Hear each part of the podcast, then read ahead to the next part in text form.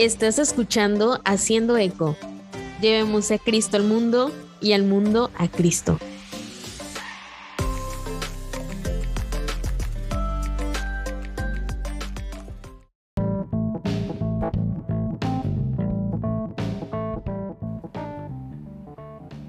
Existen muchas maneras de orar, de rezar, y hablaremos hoy de cómo oraba Jesús vamos a aprender a orar como Jesús.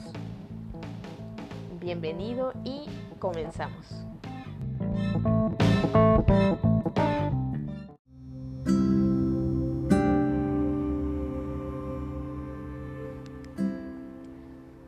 Los seres humanos somos criaturas de hábitos, a menudo hábitos inconscientes. Si hacemos algo repetidamente, comenzaremos a hacerlo de la misma manera una y otra vez.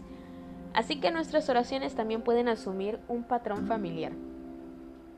La mayoría de las oraciones de Jesús fueron oraciones espontáneas, apropiadas para el momento, pero Jesús también hizo pleno uso de su herencia judía y rezó los salmos. Al final de la última cena, cuando cantaron el himno, salieron al monte de los olivos, eh, lo que leemos en Marcos 14:26. Este himno era casi con toda seguridad los salmos 113, 118, que se recitaban en las grandes fiestas y se usaban para cerrar la comida de la Pascua. Jesús oró al menos porciones de dos salmos desde la cruz, eh, como en Marcos 15:34, que era el Salmo 22, verso 1, y en Lucas 23:46, que era el Salmo 31, verso 5. Tanto las oraciones tradicionales como las oraciones espontáneas tenían un lugar en la vida de oración de Jesús y también tienen un lugar en la vida de oración de sus seguidores. Algunas veces estas oraciones de Jesús eran de alabanza y de júbilo, como cuando los discípulos regresaron victoriosos de su misión. En otras ocasiones, estas oraciones eran de tristeza y angustia, como en Getsemaní. De la misma manera, nuestras oraciones a veces serán de alabanza y de regocijo. Tenemos muchos modelos bíblicos para tales oraciones los muchos salmos de alabanza, por ejemplo el Salmo 150, o las oraciones de alabanza que se encuentran en el Apocalipsis, como por ejemplo el del capítulo 5, versos del 9 al 14. En otras ocasiones, nuestras oraciones serán más sombrías. Llegaremos ante Dios pidiéndole su perdón en el estado de ánimo del Salmo 51 Buscaremos nuestros caminos a la vista de Dios pidiéndole su misericordia a la manera del Salmo 25. Jesús oró para que su Padre lo guiara, para que actuara de acuerdo con la voluntad de Dios. Antes de que Jesús eligiera a doce de sus seguidores para ser sus apóstoles especiales, pasó toda una noche en oración, como podemos leerlo en Lucas 6, versos 12 y 13. A veces la oración de Jesús era de acción de gracias, como se puede leer en Lucas 10:21. Del mismo modo, nuestras oraciones deben incluir buscar la guía de Dios y dar gracias por todo lo que nuestro Padre ha hecho por nosotros. Jesús también intercedió por otros, particularmente por sus seguidores cercanos.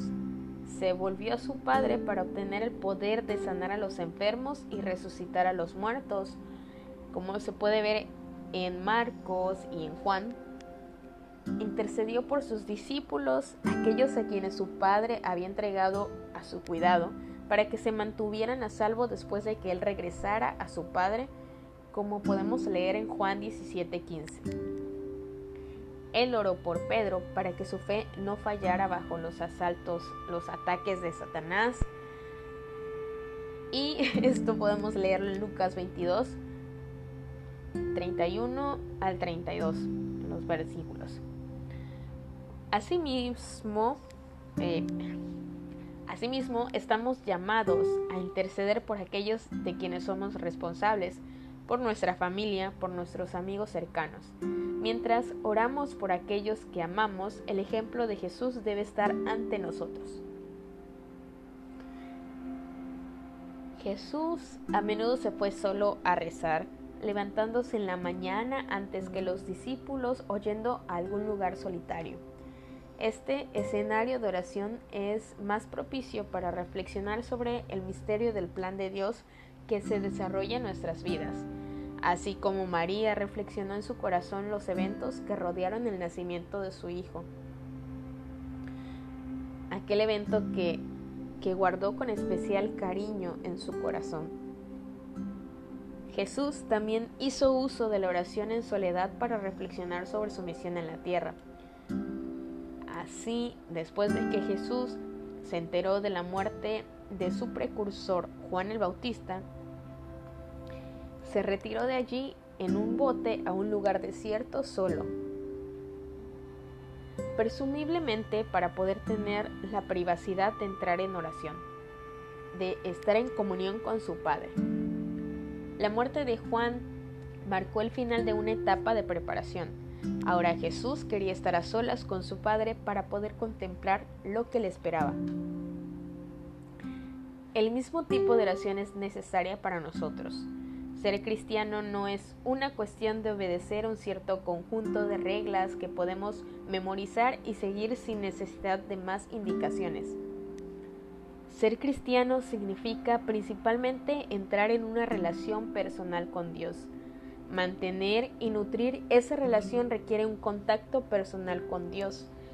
Debemos reflexionar en nuestros corazones el misterio de su presencia en nuestras vidas y discernir su voluntad para nosotros. Tal oración es diferente del júbilo exuberante o la intercesión amorosa. La reflexión pacífica sobre los misterios de nuestra fe es necesaria para nuestro crecimiento en la fe. Jesús también enseñó a sus seguidores, cuando ores, entra a tu habitación y cierra la puerta y reza a tu Padre que está en lo secreto, y tu Padre que ve en lo secreto te recompensará. Mateo 6:6 Jesús advirtió contra la ostentación pública en la oración, pero no estaba enseñando que nuestra oración debería ser exclusivamente privada. Jesús mismo se hizo a un lado para orar, pero también oró con los apóstoles y en su presencia. Fue porque los apóstoles vieron a Jesús orar que le pidieron que les enseñara cómo orar, así como lo plantea el Evangelio de Lucas en el capítulo 11, versículo 1. Durante la última cena, Jesús dirigió a los apóstoles en las oraciones y salmos de la Pascua, agregando sus propias palabras a las oraciones de acción de gracias por el pan y el vino. Por lo tanto, para Jesús, la oración debía hacerse no solo en el armario de uno, en soledad, sino también con los demás. Jesús eligió a tres apóstoles, Pedro, Santiago y Juan para unirse a Él en los momentos especiales de oración. Estaban con Él cuando se transfiguró durante la oración, como podemos leer en Lucas 9, 28, 29. Jesús llevó consigo a Pedro, Santiago y Juan y subió a la montaña a orar.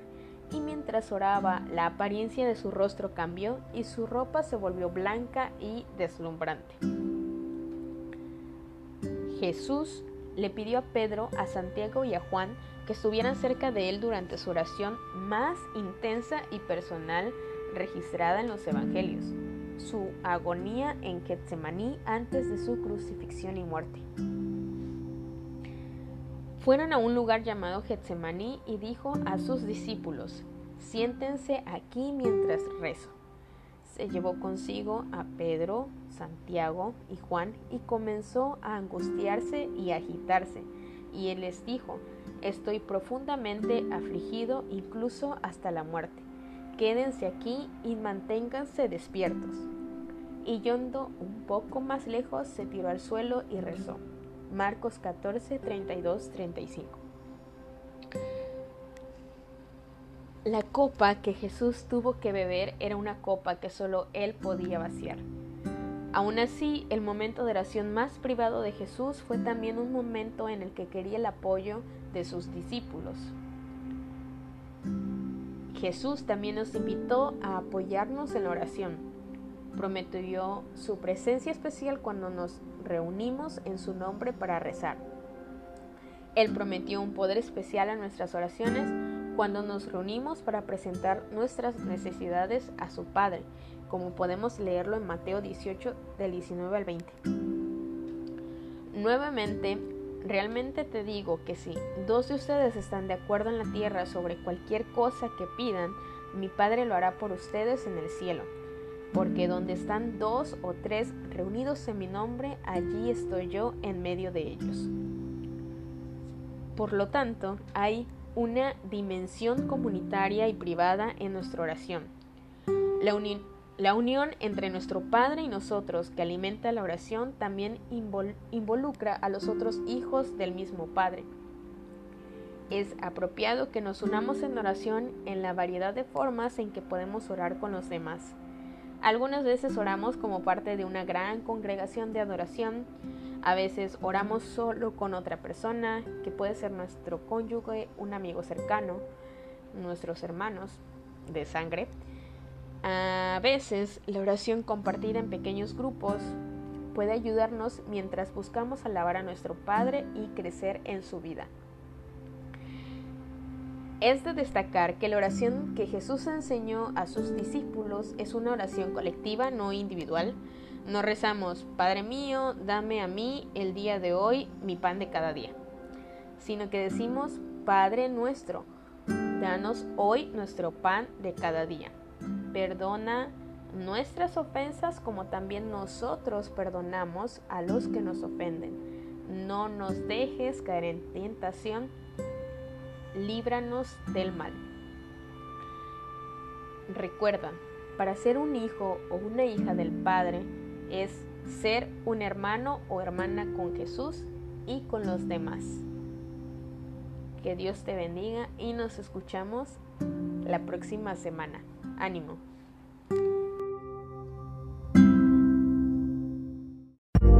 Gracias por escuchar el podcast de Eco Evangeli. Si disfrutaste de este episodio y quieres correr la voz, suscríbete y déjanos una reseña, ya que así podemos hacer llegar nuestro contenido a más personas. Asegúrate de escucharnos una próxima vez mientras ayudamos a revitalizar la grandeza del catolicismo.